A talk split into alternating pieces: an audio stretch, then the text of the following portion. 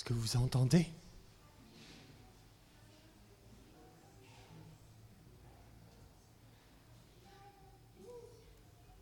Vous entendez le silence?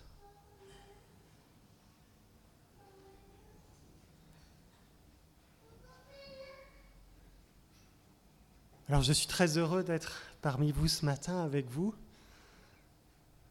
Très honoré aussi de pouvoir apporter la parole de Dieu. Et on m'a dit que le thème de votre Église pour ce semestre, c'est Ensemble transformés par euh, la parole de Dieu. C'est bien ça, hein? Et oui, c'est vrai, notre Dieu est un Dieu qui parle, un Dieu qui nous a transmis aussi l'Écriture sainte, sa parole sûre et solide, un Dieu qui, en Jésus-Christ, est la parole faite chair, la parole incarnée. Oui, nous avons un Dieu qui parle. Mais savez-vous qu'il parle aussi parfois dans le silence? Le silence nous dit quelque chose de Dieu. C'est un moyen utilisé par Dieu pour communiquer. Et ce matin, j'aimerais nous inviter à découvrir ensemble cela, ce que Dieu nous dit dans le silence. Et pour ce faire, je vous propose de nous mettre à l'écoute d'un passage de l'Apocalypse. Vous savez, le livre de l'Apocalypse, on trouve souvent que c'est un livre assez difficile à comprendre. En réalité, l'Apocalypse, c'est avant tout un livre à entendre et à voir. Un livre qui nous fait contempler le Dieu trinitaire en son et en image. Un livre qui nous fait contempler le plan parfait de Dieu en audiovisuel. Alors pour bien lire l'Apocalypse, il faut donc bien écouter et voir. Et dans ce but, je vous propose un petit exercice. Je ne vais pas vous demander d'ouvrir vos Bibles ce matin, mais je vais faire la lecture et je vais vous demander simplement de fermer vos yeux pendant la lecture et d'essayer de vous représenter les scènes décrites par le livre, d'essayer de voir, d'imaginer ce que le livre nous donne à voir. Essayez aussi d'entendre, d'imaginer les voix, les sons, les bruits. On peut faire cela? Vous êtes d'accord? Alors fermons nos yeux et mettons-nous à l'écoute de la parole de Dieu.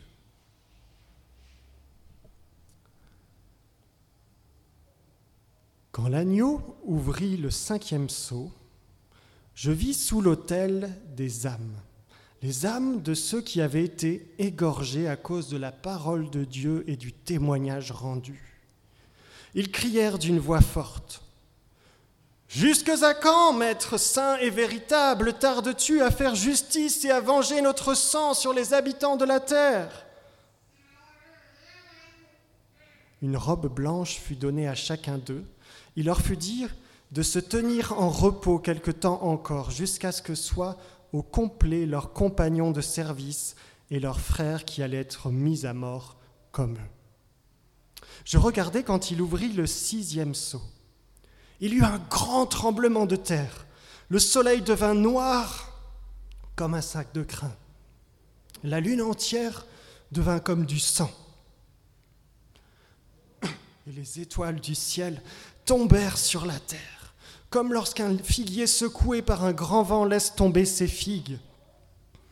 Le ciel se retira, tel un livre qu'on roule, et toutes les montagnes et les îles furent écartées de leur place les rois de la terre, les grands, les chefs militaires, les riches, les puissants, tous les esclaves et les hommes libres se cachèrent dans les cavernes et dans les rochers des montagnes, et ils disaient aux montagnes et aux rochers, Tombez sur nous et cachez-nous loin de la face de celui qui est assis sur le trône, cachez-nous de la colère de l'agneau, car le grand jour de leur colère est venu, et qui pourrait subsister? Après cela, je vis quatre anges debout aux quatre coins de la terre. Ils retenaient les quatre vents de la terre, afin qu'il ne souffle pas de vent sur la terre, ni sur la mer, ni sur aucun arbre. Et je vis un autre ange qui montait du côté du soleil levant et qui tenait le sceau de Dieu, du Dieu vivant. Il cria d'une voix forte aux quatre anges à qui il avait été donné de faire du mal à la terre et à la mer. Ne touchez pas à la terre, ni à la mer, ni aux arbres, jusqu'à ce que nous ayons marqué du sceau le front des serviteurs de notre Dieu. Et j'entendis le nombre de ceux qui avaient été marqués du sceau, 144 000 de toutes les tribus des fils d'Israël. Après cela, je regardais et voici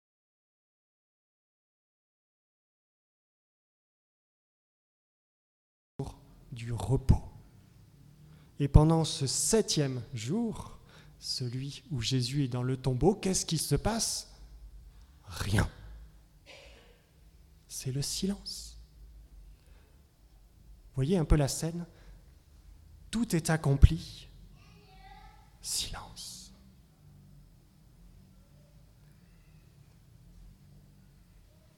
Et je crois que le silence dans le ciel est aussi une invitation pour nous à contempler l'achèvement du plan parfait de Dieu. Alors c'est vrai aujourd'hui, dans le temps présent, c'est plutôt le brouhaha qui est là. Nous sommes abasourdis par les cris de souffrance. Aujourd'hui, on entend encore les plaintes de ceux qui sont maltraités, de ceux qui sont exploités injustement par les puissants, par les riches. Aujourd'hui encore, le ventre des plus démunis crie famine. Aujourd'hui encore, les cyclones destructeurs, les tremblements de terre touchent notre monde dans un vacarme. Mais tout cela aura un terme. Le silence vient. Vous voyez? Alors ce silence ne signale pas seulement la fin, il indique aussi probablement un recommencement.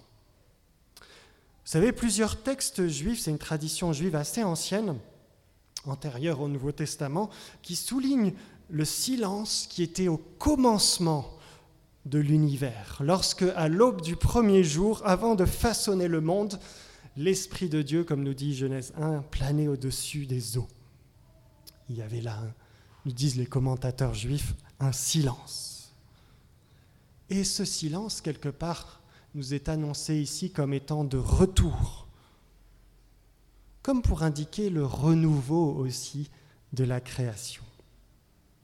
Parce que pour en revenir à Jésus, après le sabbat qui suit la mort de Jésus, vient le premier jour d'une nouvelle semaine. Et que se passe-t-il ce premier jour? C'est le jour de la résurrection de notre Seigneur. Une résurrection qui constitue nous dit la Bible, les prémices, l'avant-goût de notre propre résurrection au dernier jour, lorsque nous serons ressuscités dans une création renouvelée, dans une nouvelle création. C'est là notre espérance. La résurrection de Jésus, c'est un peu comme la bande-annonce, vous savez, qui nous laisse entrevoir le chef-d'œuvre du divin réalisateur. Le silence n'indique pas seulement la fin de toute chose, mais c'est le silence aussi de l'aube, comme tôt le matin, ce silence qui annonce une nouvelle journée, une nouvelle ère. Parce que c'est là notre certitude pour ceux qui ont placé leur foi, leur espérance en Jésus-Christ, en l'agneau de Dieu. Un jour, cet agneau, un jour, Jésus-Christ essuiera toute larme de leurs yeux, de nos yeux. L'agneau nous conduira vers les sources des eaux de la vie. Et vous savez, cette certitude ne s'appuie pas sur des fables, et c'est ce qui nous est rappelé ici à travers cette image de l'agneau égorgé qui est Jésus. C'est pas des choses. L'Apocalypse, c'est pas un film de science-fiction. C'est un film historique, ou plutôt on devrait dire peut-être un dessin animé historique. Mais notre certitude peut s'appuyer, c'est ça qui est central, sur un événement qui a déjà eu lieu, un événement historique qui est réel, qui a été déjà accompli une fois pour toutes, Jésus-Christ est déjà mort et ressuscité. L'agneau de Dieu a déjà donné sa vie. Il a déjà dit, tout est accompli. Voilà un premier aspect du silence. Il nous fait comprendre l'achèvement magnifique du plan de Dieu. Deuxième aspect du silence est qu'il nous dit quelque chose, je crois aussi, du jugement de Dieu. Vous savez, au sein de la cour céleste, le juge suprême a rendu son verdict final. c'est le jugement qu'on appelle dernier. Le coup de marteau retentit et c'est le silence. C'est comme dans une cour de justice. Il n'y a plus de débat possible. Les coupables sont réduits au silence, justice est faite. Un peu comme lorsque aussi, vous savez, le père de famille ou le patriarche a décidé de quelque chose et on sait très bien que ce n'est pas la peine de discuter. Il vaut mieux se taire. Le silence s'impose. Alors l'idée que le jugement de Dieu impose le silence se trouve dans plusieurs textes de l'Ancien Testament. Deux exemples, Sophonie 1, verset 7, qui dit Silence devant le Seigneur Dieu, car le jour du Seigneur est proche. Et le verset suivant indique qu'il s'agit du jour où Dieu fera rendre des comptes aux princes et aux rois concernant la corruption, concernant la violence dont ils sont responsables. Un autre exemple, c'est Habakkuk au chapitre 2. C'est un, chapitre où vous avez plusieurs malheurs qui sont annoncés par le prophète, qui déclarent le jugement de Dieu sur ceux qui commettent des injustices, de la corruption, qui sont malhonnêtes, qui bâtissent, nous est-il dit, une ville sur des crimes, ceux qui font boire leurs prochains pour profiter d'eux, ceux qui se livrent aussi à l'idolâtrie. Et après avoir dénoncé ces divers crimes, on a ce dernier verset du chapitre 2 qui dit Quant au Seigneur, il est dans son saint temple, silence devant lui, terre entière. Voyez, le silence dans le ciel nous parle de ce verdict, de ce jugement de Dieu. Oui, un jour les injustices prendront fin, les coupables seront punis, et face à ce jugement, la création se tait les méchants sont réduits au silence et personne ne conteste ce jugement qui est terriblement juste. Alors en tant que croyants, est-ce que nous réalisons le sérieux, le caractère définitif du jugement de Dieu? Parce que oui, le jugement de Dieu est terriblement juste et nous pouvons que le craindre parce que nous sommes tous coupables nous devrions tous être condamnés. La bonne nouvelle, c'est que celui qui ouvre ces sept sceaux, c'est l'agneau de Dieu. Jésus-Christ, qui lui s'est trouvé digne d'ouvrir le livre pour nous, il est celui qui a pris sur lui notre condamnation, nous dit la Bible. Il est ce sacrifice parfait pour nos péchés. Et c'est vrai que alors que nous sommes devant ce juge suprême, nous sommes réduits au silence. Mais si notre foi, notre espérance est au Jésus-Christ, nous avons ce silence coupable qui peut se transformer en un silence de reconnaissance, d'admiration devant la grâce infinie qui nous est accordée en Jésus-Christ. Troisièmement, il me semble que le silence d'Apocalypse 8 peut être vu tout simplement aussi comme un silence d'émerveillement devant la personne de Dieu, un silence de contemplation devant la grandeur de Dieu, le silence paisible de la présence de Dieu. Je ne sais pas si vous avez déjà expérimenté cela. Je crois qu'on est souvent beaucoup à l'expérimenter. Et il y a un récit de l'Ancien Testament qui me semble bien illustrer ce point, c'est ce récit où le prophète Élie va rencontrer Dieu sur le mont Horeb, sur le mont Sinaï, en un roi chapitre 19. Et au chapitre précédent, chapitre 18, vous avez cette présentation du prophète Élie comme un prophète oh, qui n'a peur de rien, très courageux, qui va affronter tout seul, à lui tout seul, 400 prophètes du dieu Baal et sur son intercession, vous avez Dieu qui va faire envoyer le feu du ciel, Élie va mener la révolte, puis Élie va prier Dieu, Dieu va envoyer la pluie, et Élie va même se mettre à courir devant le char du roi sous la pluie, dans l'orage, etc. Waouh, c'est super Élie. Hein Mais voilà, sans qu'on comprenne pourquoi dans le texte, tout d'un coup, en l'espace d'un verset, Élie en a marre. Et il prend peur Il s'enfuit dans le désert, demande à Dieu la mort, peut-être qu'il veut rendre sa cape de super prophète. En tout cas, certains disent que Élie a peut-être fait ici un burn-out. Mais c'est dans ce contexte que le Seigneur va venir rencontrer Élie sur le mont Horeb. Et là, alors qu'Élie a rendez-vous avec Dieu, survient un vent de tempête, hein, une, sorte de cyclone destructeur. Mais Dieu, nous est-il dit, n'est pas dans ce vent de tempête. Puis vient un tremblement de terre, mais Dieu n'est pas là. Puis du feu apparaît, mais Dieu n'est pas dans le feu. Et là arrive un murmure doux et léger. Si on traduit littéralement le texte hébreu, il s'agit d'une voix de léger silence. C'est intéressant comme expression, une voix de léger silence. Et le texte nous dit que le Seigneur était là. Dans ce léger silence. Élie connaissait Dieu comme le Dieu du ciel, le Dieu du feu, le Dieu du tonnerre, un Dieu impressionnant de puissance. Mais là, le Seigneur va se faire connaître à lui dans un doux silence. Un silence paisible, le silence de sa présence réconfortante, restauratrice, rassurante.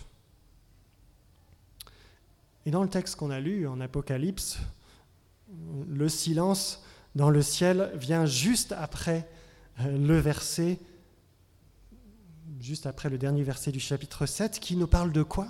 Qui nous parle de l'action rafraîchissante et réconfortante du Seigneur.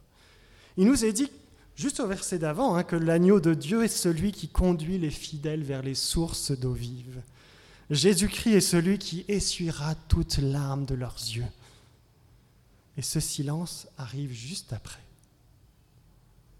Peut-être est-ce là aussi une illustration de cette douce présence réconfortante de notre Seigneur, un silence paisible, rafraîchissant, rassurant, réconfortant. Voilà donc trois choses que Dieu nous dit dans le silence. Premièrement, par le silence, il nous dit, tout est accompli, c'en est fini. Voyez, l'aube d'un jour nouveau se lève. Il nous fait contempler l'achèvement de son plan. Deuxièmement, par le silence, il nous dit, justice a été rendue. Il nous dit d'une part, vous êtes coupable. Mais si nous avons placé notre foi en Jésus-Christ, ce silence nous dit en même temps, vous êtes graciés. Et troisièmement, par le silence, il nous dit, je suis là. Venez vous abriter dans ma présence. Venez à moi là où se trouve rafraîchissement, consolation, paix. Alors ce silence, nous aussi, nous pouvons l'expérimenter. Parce que vous savez, lorsque le livre de l'Apocalypse nous décrit ce que font les croyants dans le ciel, c'est aussi là un exemple qui nous est laissé pour notre vie sur cette terre. L'adoration céleste nous est décrite pour nous nous inviter à adorer déjà sur cette terre. Et si le ciel se tait, c'est peut-être aussi pour nous laisser un modèle de la même manière, vous voyez Parce que nous aussi, dans notre vie de prière, dans notre vie d'église, nous pouvons aussi prendre des temps de silence. Et en particulier, je crois, après avoir loué Dieu de toutes nos forces, ou après s'être mis à l'écoute de sa parole par l'écriture, pourquoi pas prendre cette habitude de temps en temps de s'arrêter en silence? Et laisser Dieu nous parler par ce silence. Alors si ce n'est pas dans vos habitudes, je vous propose un petit défi pour la semaine qui vient, dans vos temps de prière personnelle à la maison, dans le temps de vos lectures de, de la Bible à la maison, de prendre aussi après cela, ou avant, comme vous voulez, un temps de silence. Un temps de silence devant Dieu. Et écoutez Dieu vous parler par ce silence. Voilà, c'est tout simple à faire, mais dans ce silence, se rappeler de ce que Dieu nous dit, de ce qu'on a vu ce matin. L'achèvement du plan de Dieu, le jugement de Dieu, la présence de Dieu. Alors en guise d'application, je vous propose de terminer en prenant, bien entendu, un temps de silence. Alors peut-être pas 30 minutes, hein, mais on va prendre peut-être juste 3 minutes, 3 minutes simplement de silence si vous êtes d'accord. Parce que vous savez, le silence peut aussi se vivre en Église, et c'est ça le modèle aussi qui nous est laissé dans l'Apocalypse. Vous avez cette Église du ciel qui célèbre avec toute force le, Seigneur. Vous savez, cette Église du ciel, ce, ce, peuple innombrable composé de toutes langues, de toutes nations, qu'on ne peut même pas compter, qui est immense, et tout d'un coup, ce peuple fait silence. Vous imaginez un peu l'impression lorsque vous avez cette foule innombrable qui se tait tout d'un coup. on est peut-être moins nombreux, hein on sera beaucoup plus nombreux au ciel, mais on peut aussi expérimenter ça en Église aujourd'hui. Alors je vous invite simplement à terminer dans le silence.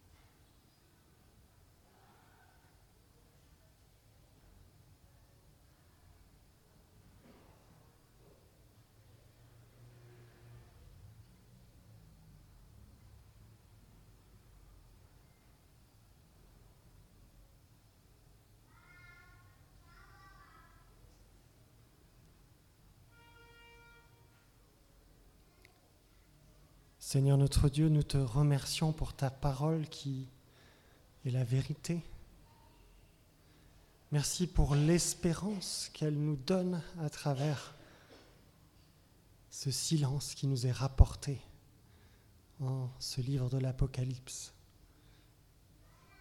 Et Seigneur, je te prie que dans ce temps de silence que nous venons de vivre, dans celui que nous pourrons vivre peut-être dans les temps qui viennent, tu nous parles, Seigneur, tu nous parles de ton plan grandiose, tu nous fasses réaliser l'achèvement de ton plan, notre espérance. Que tu nous rappelles aussi que tu es un Dieu de justice et que devant toi, Seigneur, devant ta justice, il n'y a plus rien à dire. Et Seigneur, viens nous donner par-dessus tout d'expérimenter de ta présence, le silence de ta présence, Seigneur. Nous prions au nom de Jésus. Amen.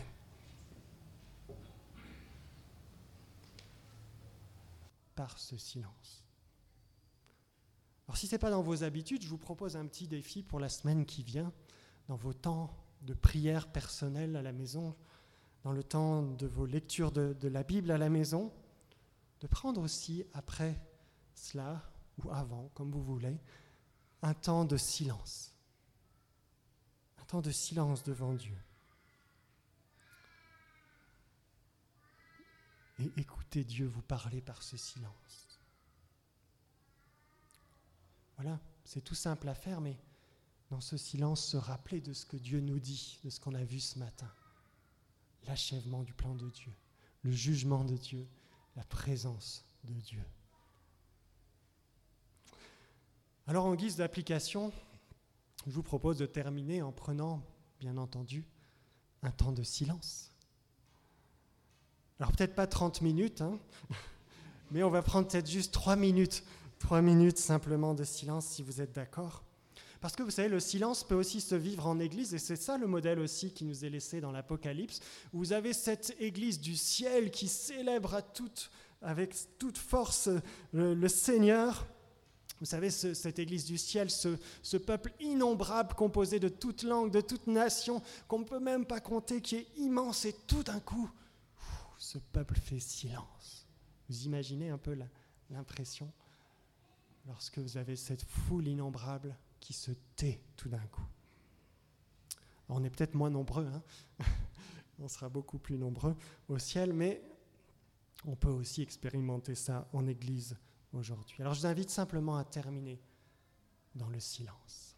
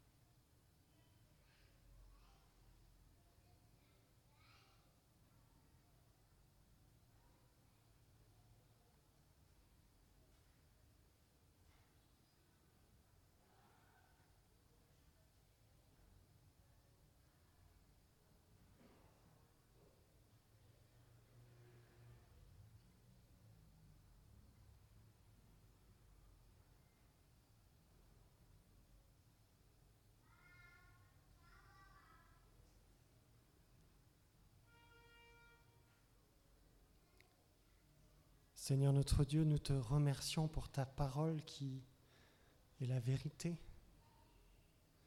Merci pour l'espérance qu'elle nous donne à travers ce silence qui nous est rapporté en ce livre de l'Apocalypse. Et Seigneur, je te prie que dans ce temps de silence que nous venons de vivre, dans celui que nous pourrons vivre peut-être dans les temps qui viennent, tu nous parles, Seigneur, tu nous parles de ton plan grandiose, tu nous fasses réaliser l'achèvement de ton plan, notre espérance. Que tu nous rappelles aussi que tu es un Dieu de justice et que devant toi, Seigneur, devant ta justice, il n'y a plus rien à dire. Et Seigneur, viens nous donner par-dessus tout d'expérimenter la paix de ta présence, le silence de ta présence, Seigneur. Nous prions au nom de Jésus. Amen.